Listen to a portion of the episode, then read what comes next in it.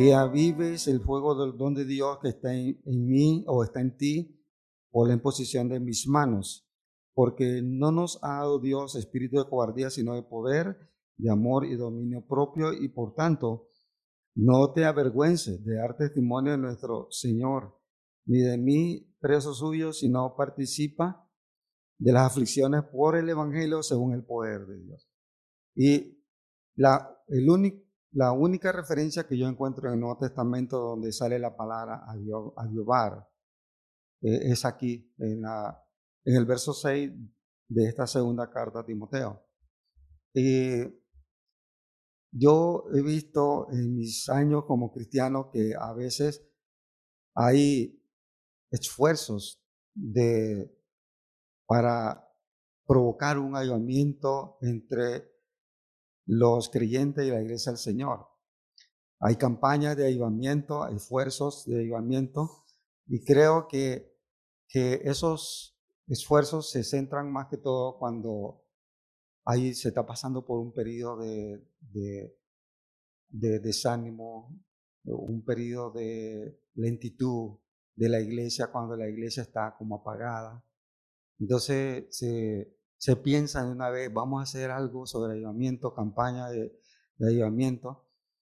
Y en la historia han, habido grandes ayudamientos que como que fue un despertar de la iglesia del Señor, que dejó su letargo y su pereza espiritual, eh, dejó su timidez y su temor, eh, su, su infidelidad.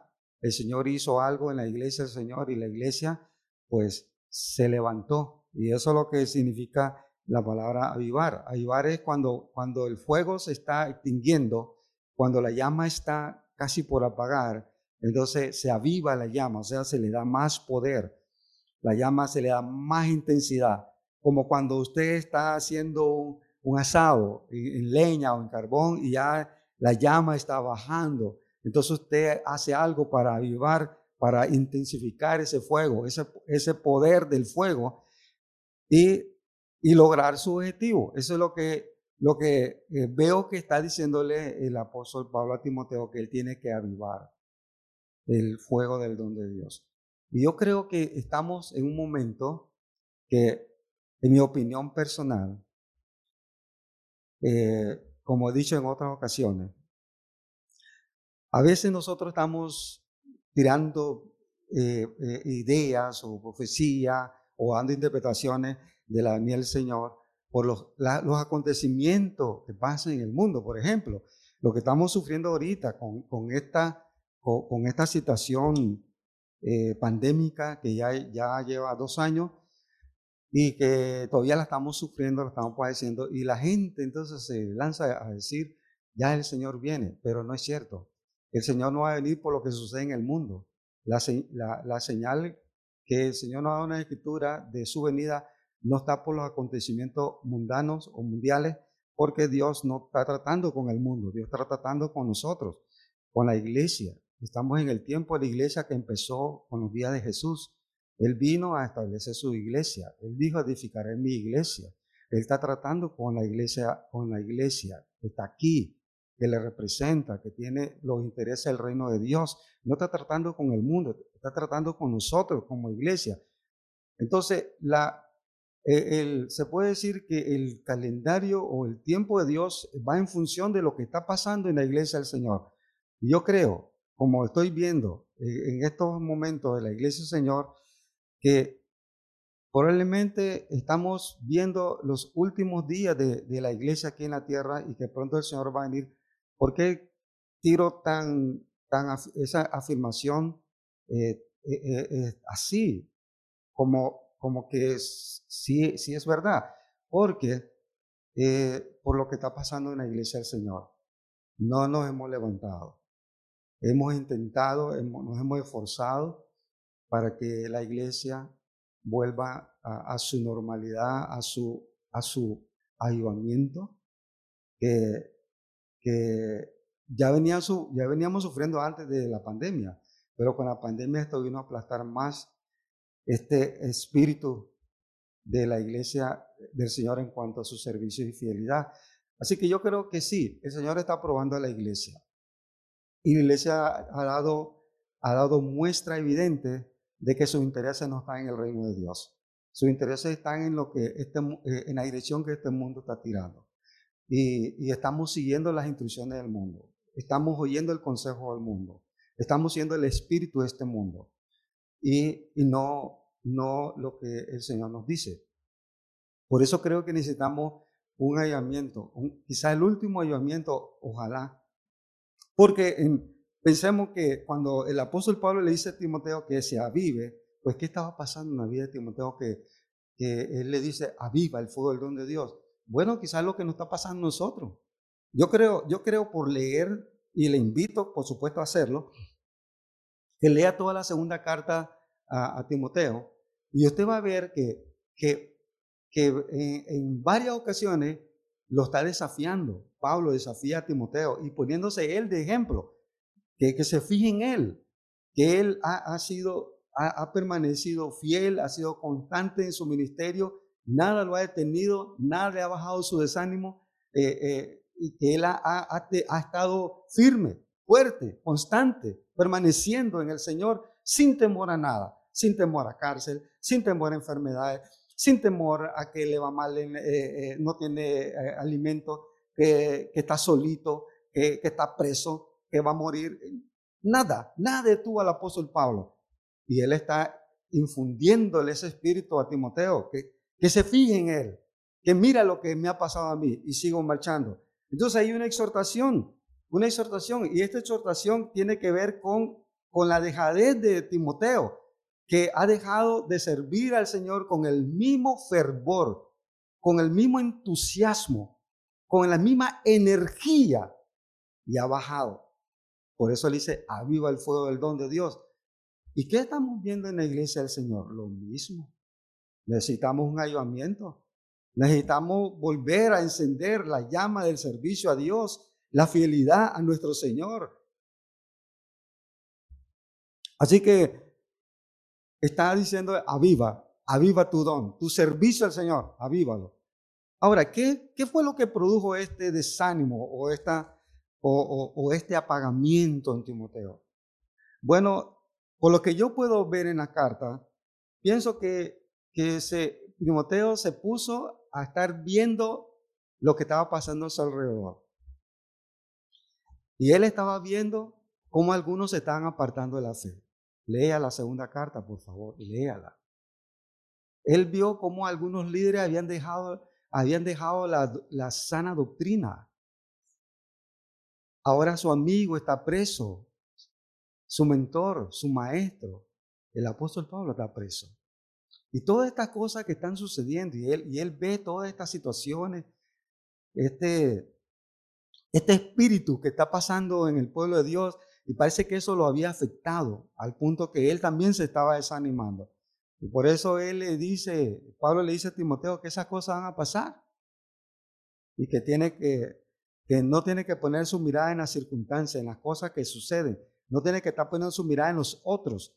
No, no tiene que poner su mirada si aquel se apartó, si aquel dejó la sana doctrina, si aquel ya dejó de servir a Dios. Dijo, sigue tú, aviva, avívate, pon tu fe en el Señor. Por eso, usted ve que en este pasaje él habla de su abuela Loida, él habla, de su madre Unice y le dice que, que, la fe que él tiene no es una, no es una fe que, que, que no ha sido probada, es una fe que ha sido, de, ha sido transmitida por generación, por, así como la fidelidad que tuvo su abuela, la fidelidad que tuvo su, su madre, debe estar en él también.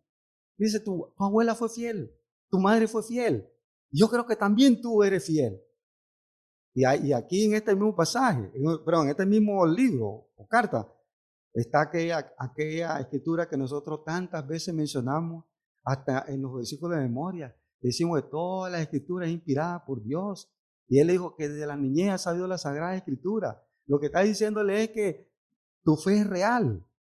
Tu fe ha permanecido, soportado las pruebas del tiempo, de las persecuciones. Tú estás en la fe correcta, estás en la fe verdadera. No dejes que los demás que han abandonado la fe te afecten tu servicio a Dios. Y Él está animándole, diciendo, mira la fe de tus padres, o de, tu, de, tus abuelos, de tu madre. Mira la fe que recibiste cuando eras niño. Mira que la fe es, inspirada, la escritura es inspirada por Dios. Él está tratando de animarle y decir, no siga la corriente del mundo o de los otros. Y él le pone como e, ejemplo. Fíjate en el soldado, ahí en el capítulo 4.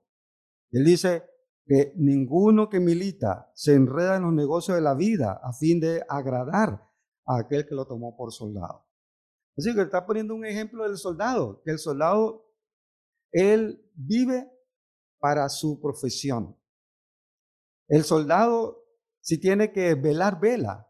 Él no, él no, tiene, él no está preocupado si, si tiene ocho, ocho horas de descanso, ocho horas de trabajo, si tiene cinco días a la semana, seis días a la semana trabajo. No, él hace lo que le mandan.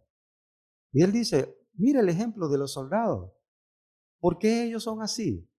¿Por qué están enfocados en, cumplir con lo que le manda? Porque ellos no están enredados en los negocios de la vida. Eh, su, su enfoque es seguir las instrucciones de aquel que le llamó como soldado. Entonces, ¿qué es lo que a nosotros nos afecta? Nuestro, nuestro servicio a Dios, pero un servicio de calidad, un servicio con fervor, un, un servicio entregado, un servicio intenso, un servicio de dedicación. ¿Qué es lo que nos afecta? Usando las palabras del apóstol Pablo, cuando nos enredamos tanto en los negocios de la vida. Sí, recuerden lo que dijo el Señor. Uno no puede servir a dos señores. Cuando nosotros nos enredamos tanto en las cosas del mundo, hermanos, vamos a comenzar a ver nuestra, nuestro servicio, nuestra fidelidad a Dios mermado, menguando, porque no se puede, no se puede agradar. Así que la exhortación es que no descuides, no descuides tu don, enredándote en, tantos compromisos mundanos que no tienen nada que ver con las cosas espirituales. No te enredes en, en tantas ocupaciones que te van a afectar tu vida espiritual. Y eso es lo que en mi propia observación personal yo veo que es lo que ha pasado a los cristianos. Están tan enredados en tantas cosas, están tan enredados en sus trabajos, tan enredados en su educación, tan enredados en su vida social, tan enredados en su economía, tan enredado en cómo, eh, eh, en cómo pueden mejorar su, calidad de vida, tan enredado en cuidar su salud, tan lleno de tantos compromisos que todo esto ha hecho que se apague el fuego del don de Dios, el, fuego de su servicio a Dios. Se han descuidado, han descuidado su, su servicio al Señor. Y con, todo, y, y con ese descuido vienen todos los males espirituales. Pero el apóstol le dice que no tiene que ser así. Tienes que llevarte a Timoteo. Iglesia del Señor, tiene que llevarse. Tiene que llevarse. ¿Por qué? Porque tenemos los recursos para, para tener una vida vivada. El apóstol da tres recursos en el versículo 7. Dice, porque no nos ha dado espíritu de cobardía, sino de poder, de amor y dominio propio. Entonces, ahí él está diciendo que hay tres recursos que nosotros como cristianos disponemos para tener una vida de avivamiento, que ese es lo que necesitaba recordar Timoteo. Necesitaba recordar que él tiene el poder, el poder sobrenatural de Dios para vivir una vida agradable a Dios. Aún para vivir de tal manera que él pueda cumplir con las tareas espirituales que son difíciles a nosotros como cristianos. Porque humanamente hay cosas difíciles para nosotros como cristianos. Hermano, como cristianos no nos es difícil no llenarnos de histeria colectiva como lo que está pasando hoy. Bueno, somos humanos. También podemos caer en esa, eh, eh, en esa histeria que está viviendo el mundo hoy pero tenemos un poder sobrenatural que nos va a ayudar a no caer en esa histeria, a no caer en el miedo, a no caer, a no caer en el temor, a no caer en el desánimo, a no caer en la incertidumbre que, que, está eh, eh, eh, imperando en el mundo. El, Señor lo está diciendo, tenemos un espíritu que nos puede ayudar a, a, a vivir de manera sobrenatural. El Espíritu del Señor que está en nosotros nos dado el poder para cumplir lo que, nos manda el Señor en su palabra. La, la otra cosa que dice, tenemos, no ha dado Dios espíritu de cobardía, sino de poder. Usted tiene el poder. No se deje debilitar por el miedo de este mundo. Eso dice que tenemos el poder. No seamos cobardes en este momento. No seamos cobardes. Hay que tener valor en este momento. Si nosotros los cristianos no mostramos nuestro valor, entonces ¿qué clase de Dios tenemos? ¿Ah? ¿Dónde está el poder de Dios en nosotros? Se nos fue. Se nos fue como se le fue a Sansón. Pero el Señor dice que no. Tenemos el poder. Segundo, tenemos el amor de Cristo. No nos ha dado Dios espíritu de cobardía, sino de poder de amor. De amor. Porque el amor es lo que nos impulsa a la acción. Dijo el apóstol Pablo en esta misma carta, capítulo 2, verso 10 al 12. Todo lo soporto por amor de los escogidos, para que ellos también obtengan la salvación que es en Cristo Jesús. Entonces, ¿por qué él podía haberse intimidado ante la persecución, ante la amenaza? Él podía haberse intimidado, pero había algo más fuerte que, que su temor que aparte del poder que tenía de parte de Dios, tenía el amor de Cristo que le, que le ayudaba a no temer. Todo lo soporto por amor de los escogidos. Sí, hermano, por amor a Dios te va a soportar su temor. Por amor a Dios te puede soportar. Y no solo eh, Pablo está hablando de, de, de Dios, está hablando por amor a los escogidos. Él estaba dispuesto a soportar. Él quería ser un ejemplo para que también los otros pudieran tener salvación. Y hay algo que, que nos dice el apóstol que debemos recordar. Recordemos que siempre hay una recompensa.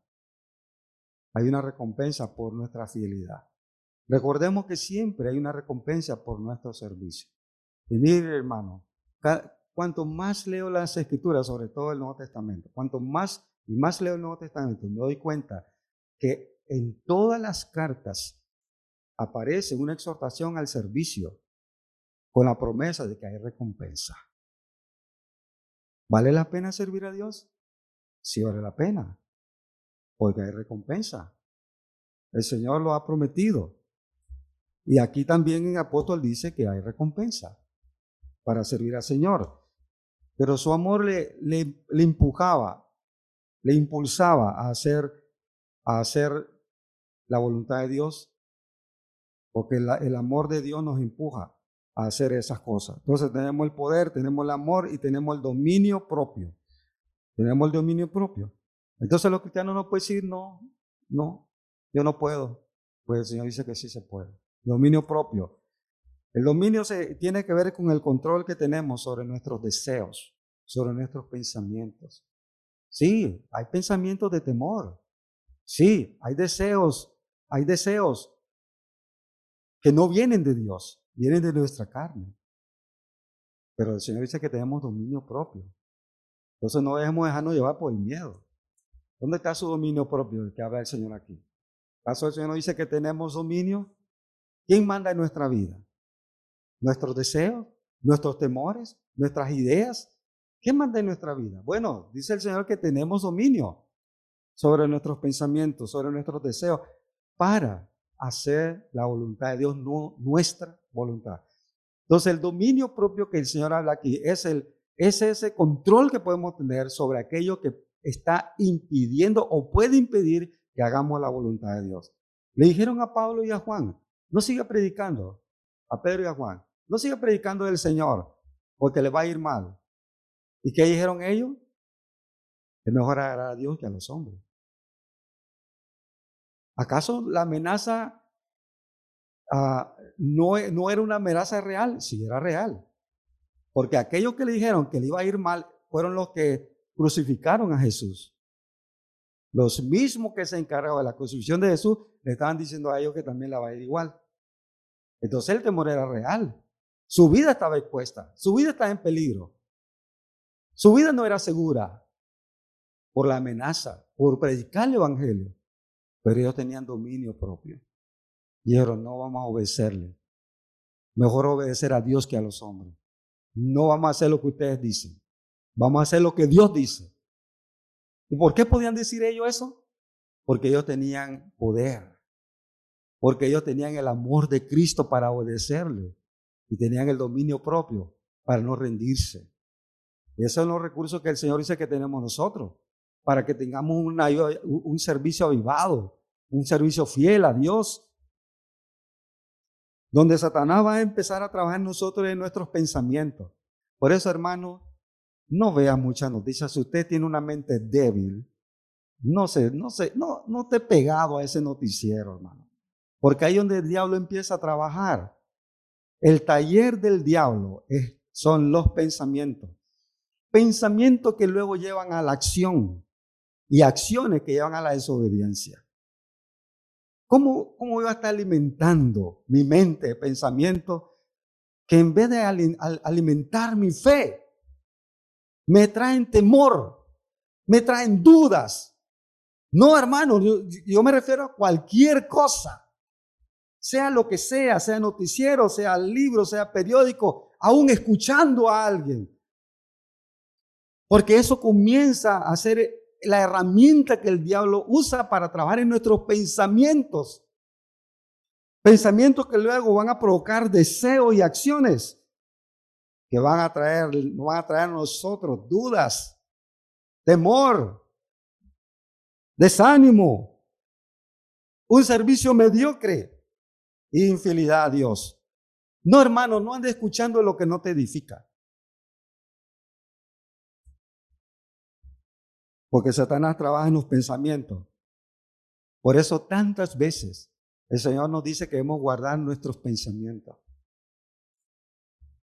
Porque ahí es donde empieza el diablo a trabajar. Comienza a trabajar en nuestra mente.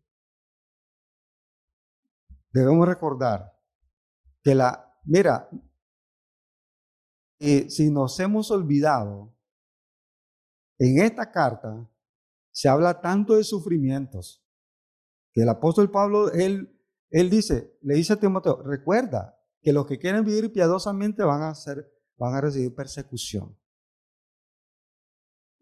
Y eso significa que si usted quiere ser obediente a Dios, usted va a sufrir. Y debemos recordar eso. Que nuestra fe siempre va a resultar en la crítica, siempre va a resultar en el rechazo, siempre nos va a traer aflicciones, o cualquier otro de, eh, de acciones en contra de nosotros por nuestra fe. A veces tenemos temor de lo que no debemos temer. Porque tememos, como dije antes, tememos porque el diablo nos creó una, una forma de pensar que tememos lo que no existe. Tememos lo que no es real, porque el diablo sembró ese miedo. Entonces, lo que estoy tratando de decirle es que a veces el temor es infundado. El temor no es tan real como a veces nos quieren, se nos presenta. Y ellos tuvieron que batallar contra esas cosas. A veces el temor viene por el temor de otros. Tememos lo que otros temen y el temor se convierte en un contagio, se convierte en una plaga que cuando un grupo comienza a temer, se hace colectivo y todo el mundo comienza a tener un miedo. Se hace así, como una obra del diablo. Pero por eso el Señor nos dice que tenemos estos recursos, tenemos el poder, tenemos el amor y el dominio propio para, para tener un, servicio avivado y fiel a Dios. Por eso nos da finalmente el mandato de no avergonzarnos. No se avergüence su fe en Cristo. ¿Por qué? Porque la fe nuestra es real. Dice Proverbio 29, 25, el temor del hombre le sirve de tropiezo. Respaldando lo que acabo de decirle, que a veces el miedo es un impedimento para hacer la voluntad de Dios. Cuando los cristianos estamos llenos de miedo, nos va a impedir hacer la voluntad. Y eso es lo que el diablo quiso, quiso hacer con Pablo. ¿Por qué tanta crueldad contra él? ¿Por qué tanta persecución? ¿Qué clase de hombre era, era Pablo? que, que querían matarlo, que querían destruirlo, que lo andaban persiguiendo. ¿Qué era lo malo que él estaba haciendo? Solamente predicaba el amor de Cristo. Pero, eh, eh, pero el diablo no le gusta ese mensaje. A él no le gusta ni que hablemos de Cristo, ni que sirvamos a Cristo, ni que seamos fieles a Cristo. No le gusta. Y él va a, tratar de impedirnos eso. Y con el apóstol Pablo, Satanás eh, se, lanzó un, una guerra despiadada contra ese hombre. ¿Por qué? Porque representaba un, un peligro para el reino de las tinieblas. Igual quiso amedrentar a, Pedro, quiso amedrentar a Juan. Con la persecución lo quisieron amedrentar, pero los cristianos no se, no se llenaron de temor, no negaron su fe, no se avergonzaron de su fe en Cristo. El temor no, no dio lugar en sus corazones. Y así como Cristo no se avergüenza de nosotros, sino que Él dice en la Escritura que Él no se avergüenza de llamarnos hermanos. Así como Dios no se avergüenza de nosotros y, nos llama, nos llama hijos y que nos tiene preparada una ciudad en los cielos.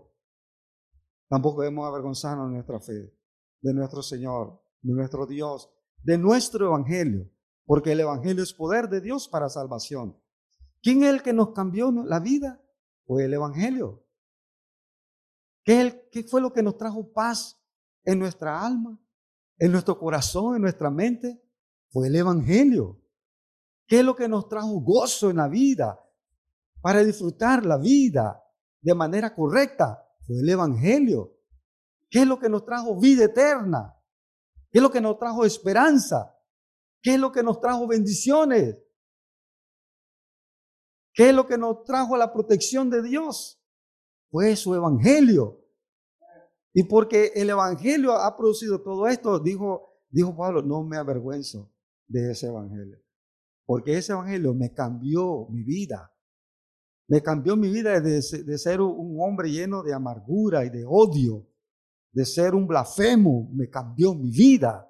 Por eso no me puedo avergonzar de aquello que produjo un bien en mí. Le pregunto, hermano, ¿Qué mal le ha hecho el Evangelio a usted? ¿Qué mal le ha producido el Evangelio a usted? ¿En qué le ha afectado su fe en Cristo? Él le ha traído muchas bendiciones. Ha traído la persecución de los que no quieren creer. Pero el Cristo en el que usted ha creído no ha sido más que otra cosa que bendición. Y yo lo puedo decir como un testimonio personal. Dios ha sido tan bueno conmigo que estoy todos los días lleno de gratitud a mi Dios. Estoy tan satisfecho y tan lleno de gozo y de paz por lo que el Señor ha hecho, hace y hará en mi vida. Y sobre todo la esperanza que me espera su presencia cuando parta de este mundo. Dice el Señor que si padecemos como cristianos no nos avergoncemos, sino que glorifiquemos a Dios y que recordemos que si el Señor nos permite sufrir es porque Él quiere. Si el Señor nos permite enfermarnos es porque Él quiere. ¿No es cierto? Job enfermó porque Dios quiso que enfermara. No porque el diablo quiso. Porque Dios quiso. Dios lo permitió. Entonces, recordemos que nuestro padecimiento, si el Señor nos permite padecer por su causa, al final esto va a traer gloria a Él va a traer alabanza a Él, ya sea en su propia vida o en aquellos que vean su testimonio. Por eso, la exhortación es no avergonzarse, pero también a dar testimonio de su fe en Cristo. No se avergüence, pero a la vez dé testimonio de su fe en el Señor. Sea fiel. Hay tres cosas que él menciona aquí. Se lo voy a leer. Está en los versos 4 al 6 del capítulo 2. Ninguno que milita se enreda en los negocios de la vida a fin de agradar a aquel que lo tomó por soldado. Número uno, el soldado. También el que lucha como atleta no es coronado, sino lucha legítimamente. Número dos, el atleta. El labrador para participar de los frutos debe trabajar primero. Tercero, el labrador. Entonces, él pone estos, tres ejemplos para animar a Timoteo a avivar y dar testimonio, de no avergonzarse de su fe, sino dar testimonio de su fe en Cristo. Y él le dice, Timoteo, sé fiel como soldado. Mira que el soldado es fiel. Está dispuesto a morir en la batalla, pero se queda fiel. Muere ahí en el campo de batalla, pero se queda fiel. Timoteo, sé como el luchador, que el luchador para coronarse y ganar la carrera o ganar el encuentro, lo que sea, se esfuerza, es constante, persiste y sé como el labrador, paciente, permanece ahí hasta que cae la lluvia y producen los frutos y recoge la cosecha.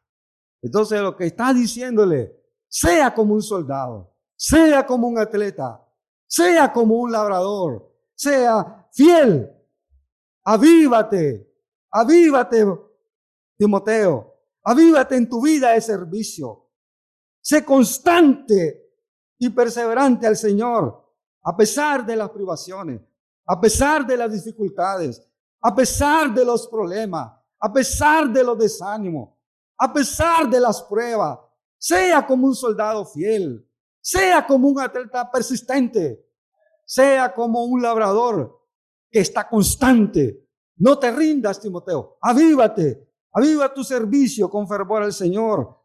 No descuides tu, tu servicio a Dios por comprometerte en tantas cosas que al final te van a apartar del Señor y con eso tu muerte espiritual.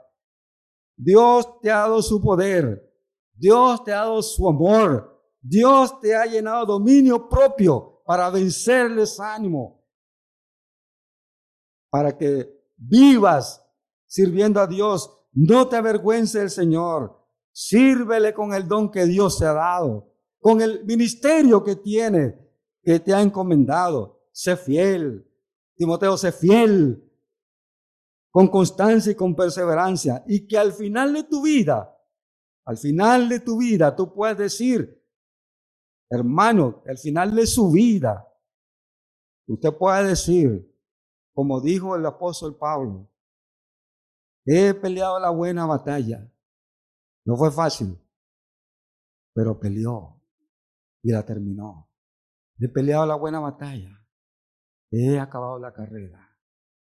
He guardado mi fe. No se rindió. Su servicio y su ministerio fue un servicio avivado desde su conversión hasta su muerte. Siga la carrera. Termine la carrera. Pelee la buena batalla. Y que al final, cuando el Señor le llame, al final de su día, usted pueda decir, he guardado la fe, no me rendí. Avives, hermano. Dios está esperando que su iglesia se reavive con su servicio constante, fervoroso y su fidelidad a Dios a pesar de todo lo que tenemos pasado. Que Dios le bendiga.